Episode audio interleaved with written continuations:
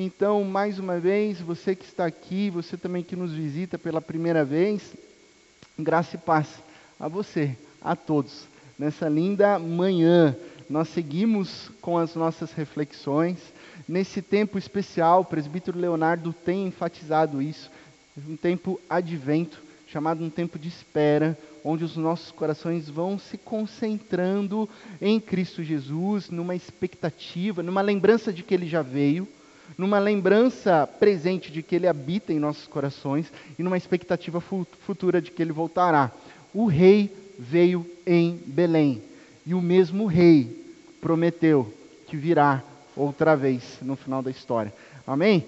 Semana passada nós refletimos no texto de Mateus capítulo 1, do verso 1 ao verso 17, conversamos sobre a genealogia de Cristo Jesus e vimos pontos interessantíssimos sobre é, a ascendência de Cristo Jesus e como que o verbo vem para reinar sobre os nossos corações. Hoje eu ainda te convido a abrir no Evangelho de Mateus capítulo 1. A gente vai de novo para o mesmo capítulo, Mateus capítulo 1, só que na sequência a partir do verso 18 ao verso 25. Mateus, capítulo 1, do verso 18 ao verso 25. Você que está com sua Bíblia, mantenha ela aberta. Você que tem a Bíblia no seu dispositivo eletrônico, você pode ligá-la. Se você não sabe qual o melhor aplicativo da Bíblia, depois você pode perguntar para algum dos nossos jovens, pode perguntar para o Leonardo, pode perguntar para o Matheus Klein, nosso baixista aqui. Eles, com muita graça e bondade, vão direcionar para você para um aplicativo que a gente usa muito bom, contém devocionais e outras coisas, mas enfim, o texto também está sendo projetado aqui. Mateus capítulo 1, verso 18. Diz o seguinte a narrativa: Foi assim o nascimento de Jesus Cristo. Maria, sua mãe, estava prometida em casamento a José. Mas antes que se unissem, achou-se grávida pelo Espírito Santo. Por ser José, seu marido, um homem justo e não querendo expô-la à desonra pública, pretendia anular o casamento secretamente. Mas depois de ter pensado nisso, apareceu-lhe um anjo do Senhor em sonho e disse: José, filho de Davi, não tema receber Maria como sua esposa, pois o que nela foi gerado procede do Espírito Santo. Ela dará à luz um filho, e você deverá dar-lhe o nome de Jesus, porque ele salvará o seu povo dos seus pecados. Tudo isso aconteceu para que se cumprisse o que o Senhor dissera pelo profeta. Então há uma declaração do livro de Isaías, uma profecia que foi propagada, dita 700 anos antes desse momento. Diz o seguinte: A virgem ficará grávida e dará à luz um filho, e lhe chamarão Emanuel, um título que significa Deus conosco. Ao acordar, José fez o que o anjo do Senhor lhe tinha ordenado e recebeu Maria como sua esposa, mas não teve relações com ela enquanto ela não deu à luz um filho. E lhe pôs o nome de Jesus. Feche seus olhos, vamos orar. Pai de amor, obrigado por essa manhã tão linda. Deus, obrigado porque o teu povo está aqui reunido em teu nome. Nós te damos graças porque a gente pode ler essa mensagem tão bela, tão rica, tão viva uma profecia cumprida na pessoa de Cristo Jesus, o Rei dos Reis, Senhor, Senhor, Senhor dos Senhores das nossas vidas. E ao mesmo tempo, nesse momento, a gente declara a total dependência do Senhor, Pai. Sopra sobre nós, Teu Santo Espírito. Nós queremos aprender, nós queremos viver, nós queremos honrar aquilo que o Senhor tem para as nossas vidas. É no nome de Cristo Jesus que nós oramos. Amém. Amém. É um texto riquíssimo. Talvez você já tenha lido esse texto em vários momentos. Talvez você já tenha lido esse texto em várias épocas e estações do advento.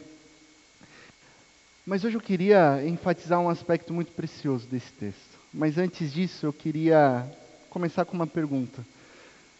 Qual é o conceito de um homem justo? Qual seria a ideia de um homem justo? Guarda essa pergunta, permeie, pense sobre essa pergunta enquanto vamos refletindo aqui. A relação entre conceitos masculinos e femininos na sociedade sempre esteve em grandes tensões.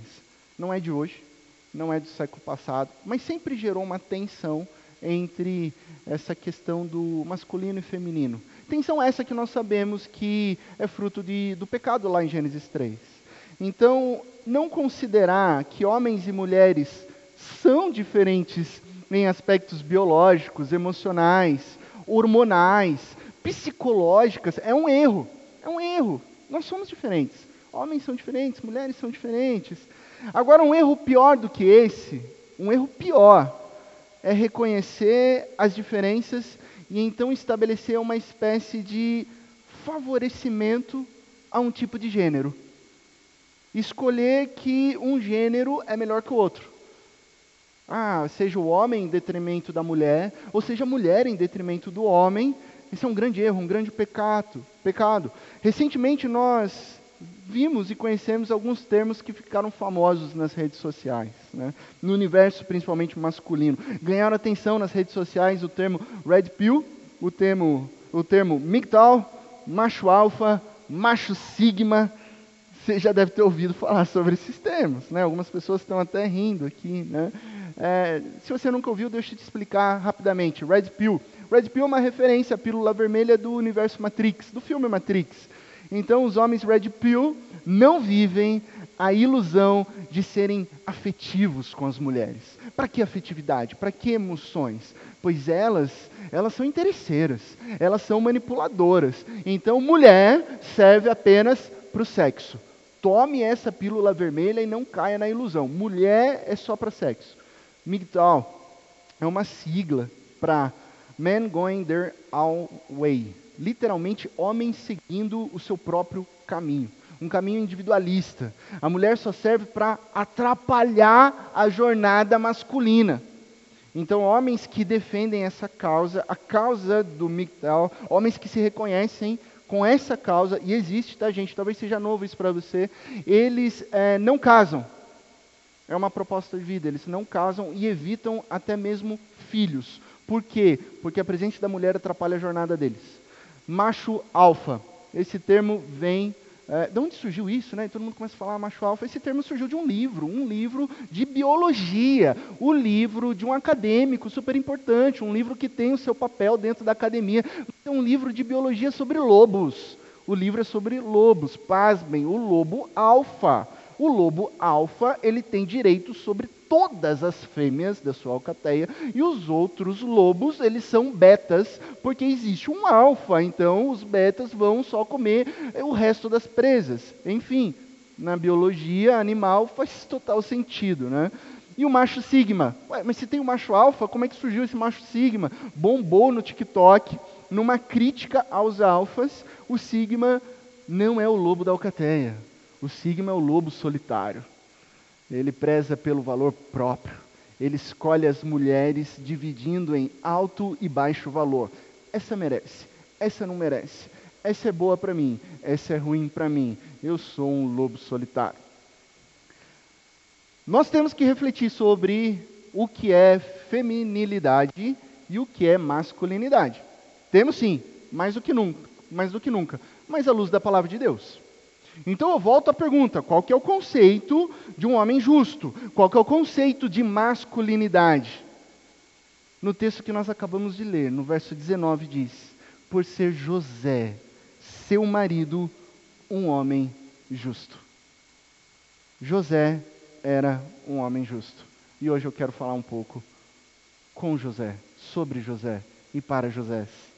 Deixe-me te dar um contexto do que estava acontecendo aqui. José tinha 18, 19 anos nesse contexto aqui. Ele viveu num pequeno povoado de 40, no máximo 60 pessoas. No máximo 60 pessoas. Onde todo mundo se conhecia. Talvez 60 pessoas seja, mais, seja menor, bem menor do que o seu bairro seja bem menor do que a quantidade de pessoas na sua rua. Então, eles se conheciam, todo mundo ali, as famílias. Ah, então, quando a gente está falando de 60 pessoas, quando José tinha uns 6, 7 anos, ele tinha o quê? Dois ou três amigos. se fazer uma divisão entre crianças e adultos. E ali, naquele momento de seis ou sete anos, nasce uma bebê, nasce uma menina. Então a sua família, nesse povoado, era amiga da família daquela menina que acabou de nascer, e ela vai crescer, e eles têm uma diferença de idade. Na infância isso é muito bem definido, mas agora que ele tem 19 anos, essa menina tem 13. E as famílias decidem de comum acordo que seria muito bom é, que eles se casassem e que constituíssem uma família nova. Então José tem 18 a 19, Maria tem 12 13, e ali há um casamento arranjado. Num contexto de 60 pessoas, todos se conhecem. Inclusive José conhece muito bem aquela menina. Ele sabe quem é Maria. Talvez ele tenha escutado com 8, 9 anos os seus pais falando: olha, aquela criancinha, aquele bebezinho ali é, que você cuida, que às vezes você brinca, que você ignora às vezes, quando ela crescer, as nossas famílias já combinaram. Ela será a sua esposa. Um contrato firmado. E tinha um fator interessante, porque juridicamente naquela época já eram denominados marido e mulher nesse contrato de noivado. Por isso que o nosso texto diz que ele é marido, muito embora eles não tivessem uni se unido ainda. Não começavam a morar juntos e nem ter relações. Então, durante o período de um ano, o pai do noivo estava preparando um lugar e a noiva aguardava com fidelidade e pureza o grande dia do casamento. Mas o que, que acontece? Aí tem uma tensão no nosso texto. Maria, prometida a José, antes da união, nesse tempo pré-núpcias, acha-se grávida. Temos um problema aqui. Temos uma tensão no texto. E aí, fazendo uma paráfrase de Carlos Drummond, e agora José? Né? E agora José? Que situação? Povoado pequeno, tudo arranjado. Essa menina está grávida. Ele tem o direito de acordo com a lei judaica, de exigir o divórcio. Expô-la publicamente diante dos juízes nos portões da cidade mais próxima, da cidade maior, próxima onde há juízes, expõe ela lá, que poderia ser julgada e combinada em apedrejamento e morte. Afinal, como assim? Essa menina está grávida, ela é uma infiel, ela é uma vagabunda, ela é uma mentirosa, ela é uma interesseira, mas José, pasmem, não é um red pill. José não é um macho alfa. José é um homem justo. Um homem justo. E nos termos da masculinidade bíblica, José planeja fazer a justiça da maneira mais gentil e honesta. Versículo 19, olha só o que diz: Por ser José, seu marido, um homem justo e não querendo expô-la, olha a intenção, não querendo expô-la à desonra pública, pretendia anular o casamento secretamente. Mas agora eu preciso que você conecte, se conecte comigo a essa história. Pensa comigo. Às vezes nós lemos muito rápido, mas o coração de José é partido ao meio com essa situação. Ainda mais com essa atitude que demonstra que ele amava genuinamente aquela menina, com quem ele iria se casar. Só que agora ela está grávida, o filho não é dele. Como assim? O que, que ele faz? Ele demonstra o seu amor com ações. Ele tem que buscar cumprir a lei. Ele cumpre a lei. E de coração partido, ele decide romper o contrato de casamento de maneira secreta, de maneira velada. Ainda assim, a lei, obviamente, exigia duas testemunhas, mas ele jamais pensou numa situação de levar aquela menina aos portões da cidade e expô-la numa desonra pública. A sociedade hoje iria chamar José do quê? Macho beta? Blue pill? Fraco? Fraco. Mas ele estava protegendo aquela mulher, que ele amava genuinamente, mesmo diante de um suposto erro. E há muita força nisso. O casamento seria rompido por José de maneira secreta. Digo mais, sem razões. Sem razões. Um homem que ama genuinamente a sua mulher, sem razão. Com o tempo, obviamente, a barriga iria aparecer, mas o filho poderia ser considerado de José. Então ele, em última instância, ainda dividiria o peso da vergonha. Ao fazer secretamente, ele sabia que lá na frente ele seria também taxado de uma vergonha para a sociedade, mas ele assume esse risco. Então a primeira lição que aprendemos com masculinidade bíblica, e sim, meus irmãos, hoje a palavra é com vocês, homens. Não que não seja necessário as mulheres, principalmente, daqui a pouco eu vou falar por quê, mas hoje a gente tem uma ênfase de acordo com esse texto. A primeira lição sobre masculinidade é ser justo sempre em amor. Em amor. É fácil nesse mundo ser machão, tendo ou não a razão. É muito fácil culpabilizar as mulheres, diminuir as mulheres, oprimir as mulheres, consumir as mulheres ou expor as mulheres. Nós sabemos, nós percebemos isso. Mas José, com o coração ainda que quebrado e partido, ele é justo em amor com Maria.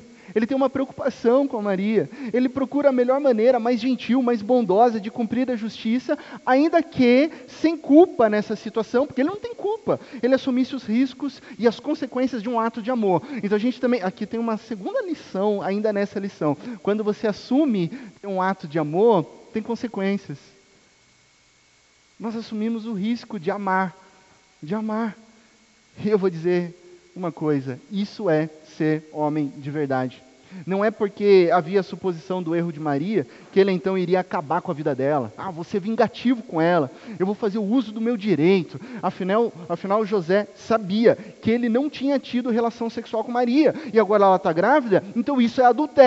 Então ele poderia se vingar daquela jovem. Tem muito machão aí que levaria Maria rapidamente para a praça pública, apedrejaria, bateria a palma e falar: ah, tem que morrer mesmo. José a protege. E José faz isso com justiça e com amor. Uau! Qual que é o caminho mais fácil? Falar que você tem razão e cada um que assuma os seus BOs. Eu sou justo. Ela apareceu grávida aí, não sei de quem é, o BO dela.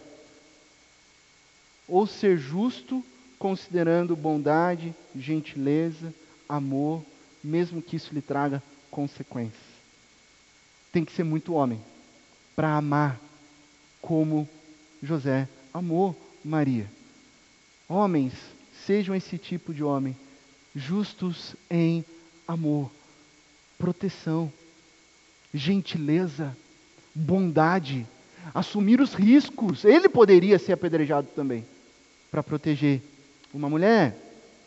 A segunda lição que eu quero compartilhar com vocês, e obviamente hoje a narrativa bíblica de Mateus está enfatizando José. Se você pegar a sua Bíblia e ler o Evangelho de Lucas, vai enfatizar Maria. Então a nossa reflexão é sim com os senhores, filhos, solteiros, maridos, pais, avós, homens desta igreja. Senhores, ou numa versão mais raiz, varões, servos valorosos do Senhor. A palavra é com vocês.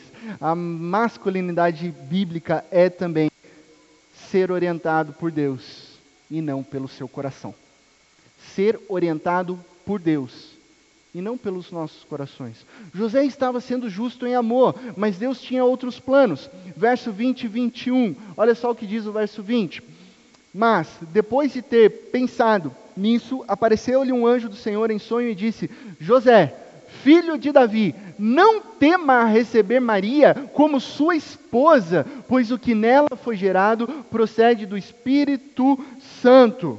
E ela dará à luz um filho, e você deverá dar-lhe o nome de Jesus, porque ele salvará o seu povo dos seus pecados. Aí a gente pula lá para o verso 24.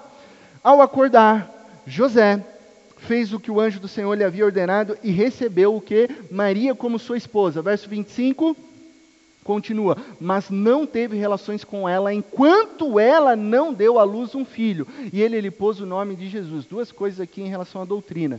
Maria teve Cristo Jesus de maneira virginal. O nascimento de Cristo Jesus é virginal. Segunda lição aqui, é, doutrinária também, doutrinária também, para a gente fechar os parênteses aqui. Após o nascimento de Cristo Jesus, José e Maria tiveram uma vida conjugal normal, inclusive com relações, tanto é que depois ele teve irmãos, tá? Fecha parênteses. Agora, o que, que nós acabamos de ler? O que, que nós acabamos de ler? É o anjo do Senhor dizendo a José: tenha medo de receber Maria como sua esposa. Sabe o que o anjo está falando? José, Não ligue pelos insultos que você e ela receberão ao longo da vida. Das pessoas apontando um dedo. Não ligue, José, pelas fofocas ao redor do poço. Naquele tempo de antiguidade, as conversas aconteciam ali ao redor do poço. Sim, José, as pessoas irão chamar você de idiota.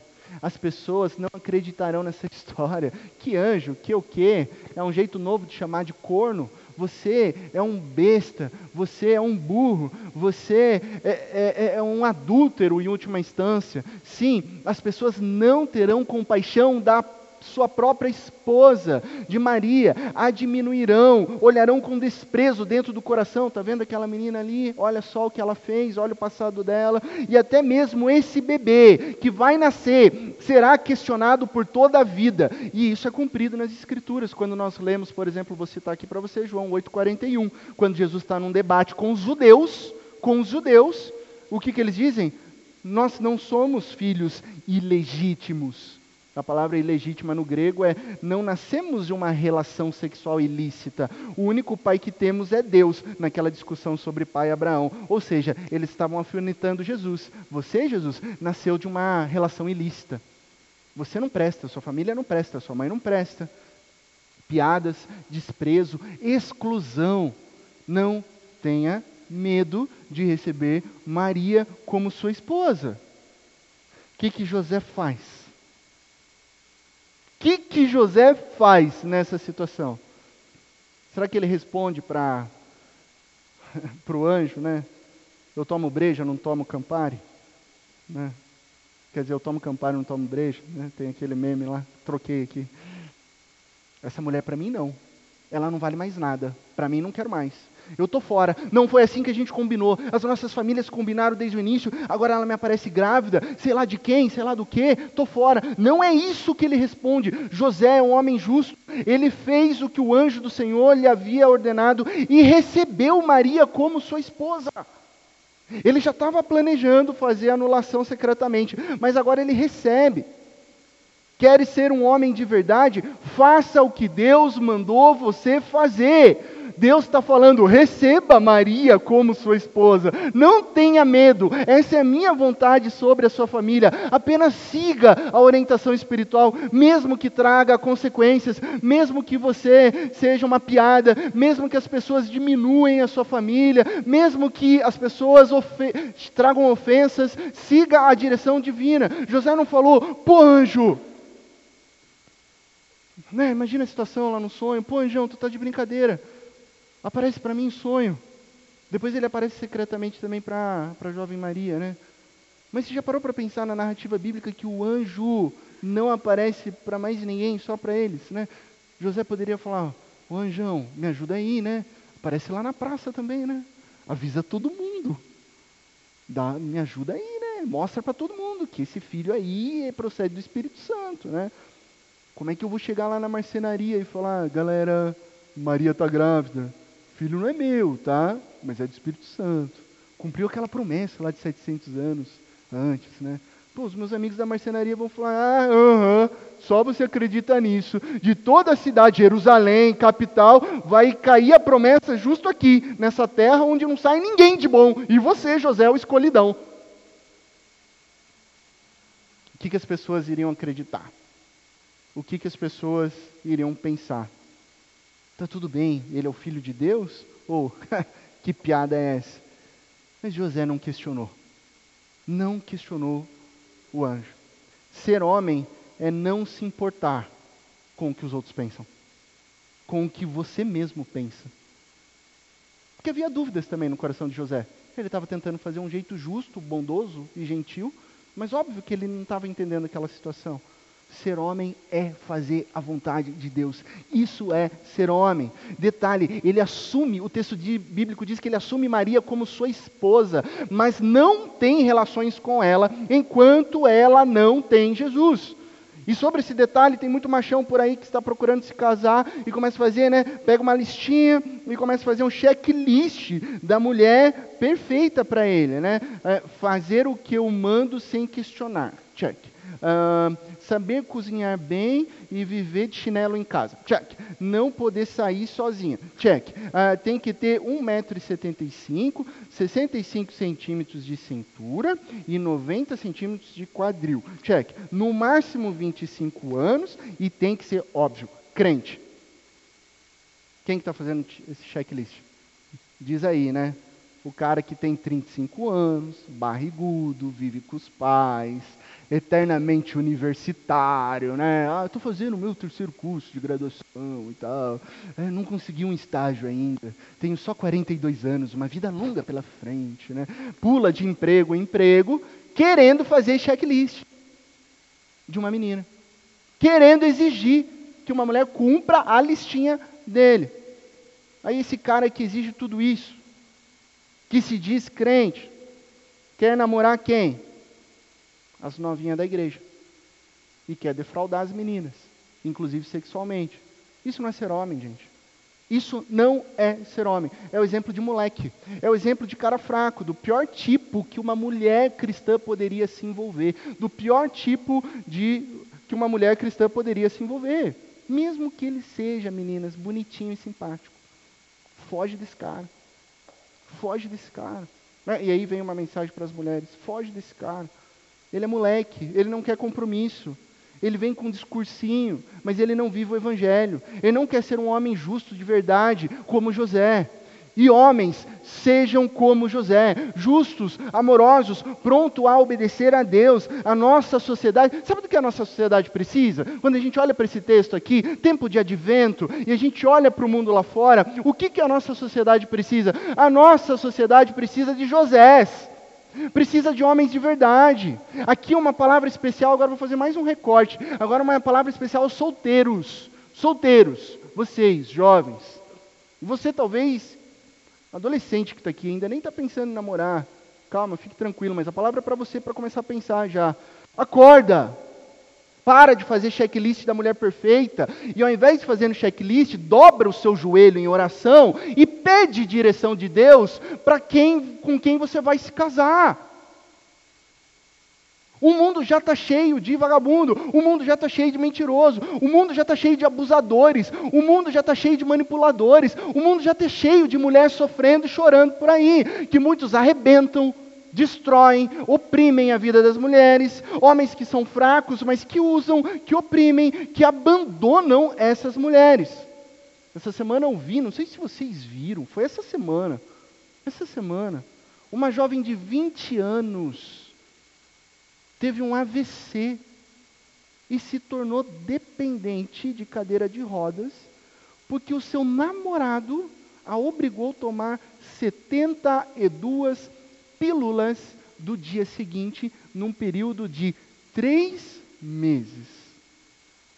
Porque quem toma anticoncepcional perde a libido. Ele obrigou essa menina a tomar 72 pílulas em três meses. Isso é um crime. Então, um homem que quer fazer sexo com a namorada antes do casamento, sem compromisso, moleque. Quer o benefício do prazer, mas não quer partilhar a vida. Moleque. Não quer, não quer casar, não quer sair da casa do PAPS, quer emprestar o carro, quer ter banda larga, mas não se esforça, não trabalha, não estuda, não se mexe para pensar em casamento. Existem mulheres que foram abandonadas grávidas, outras sofreram processos dolorosos e injustos de divórcios. E hoje, sabe o que essas mulheres são? Elas são mães solos aqui no Brasil, que se desdobram em sei lá quantas tarefas para cuidar da vida, para sustentar os filhos. Você sabia que um dado de 2023 nos diz que metade, metade das mães brasileiras são mães solos? Metade. Metade. Metade se envolveram, a grande maioria, com homens irresponsáveis, moleques. Sabe o que elas precisam? Sabe o que essas mulheres, hoje, essas, eu estou falando dessas, mães solos, o que elas precisam hoje? Elas precisam de José. Elas precisam de homens justos. Elas precisam de homens amorosos, que honram a Deus, homens que na vida, nas ações, nas palavras, propagam o Evangelho, homens que vivem a mensagem das boas novas, homens que dobram o joelho em oração diante de Deus, homens que levam a mensagem de esperança e que levam a mensagem de salvação para elas e para os seus filhos. Essas mulheres, mais do que nunca, em nome de Jesus, precisam de José. Por isso que a mensagem, ai, está incomodando, pastor, é para você solteiro. Eu queria que você refletisse sobre isso, para você parar de fazer o checklist da mulher perfeita e ouvir o chamado de Deus para a sua vida, para que talvez você seja um José na vida dessas mulheres, ser um marido cristão para uma mulher que passou por um divórcio, ser um pai adotivo, honesto, justo para uma criança que tem no seu RG a inscrição pai ausente, mas que você vai ser o sinônimo de paternidade que reflete a palavra de Deus, ser o José para milhares de Marias que precisam conhecer o Evangelho e que podem conhecer o Evangelho através da missão de Deus sobre você. Já parou para pensar nisso? José fez isso. José fez isso. E pôs o nome de Jesus ao filho de Maria. Jesus. Uma tradução de Josué que significa Senhor salva. O Senhor salva. Por que que José conseguiu fazer isso? Porque ele mesmo é salvo por Cristo Jesus. E essa é a boa nova do Evangelho. Todos nós somos imperfeitos. O mundo está quebrado, o mundo está destruído. Basta olharmos com honestidade quando examinamos os nossos corações. Nós sabemos que nós não somos bons. Não tem como eu ser um marido bom. Não tem como eu ser um pai bom. Não tem como eu ser um amigo bom. Não tem como eu ser um filho bom se não for pela graça de Cristo Jesus. Então, para eu ser um homem de verdade, eu preciso de Jesus. Para você ser um homem de verdade, você precisa de Jesus. E essa é a mensagem para mim e para você.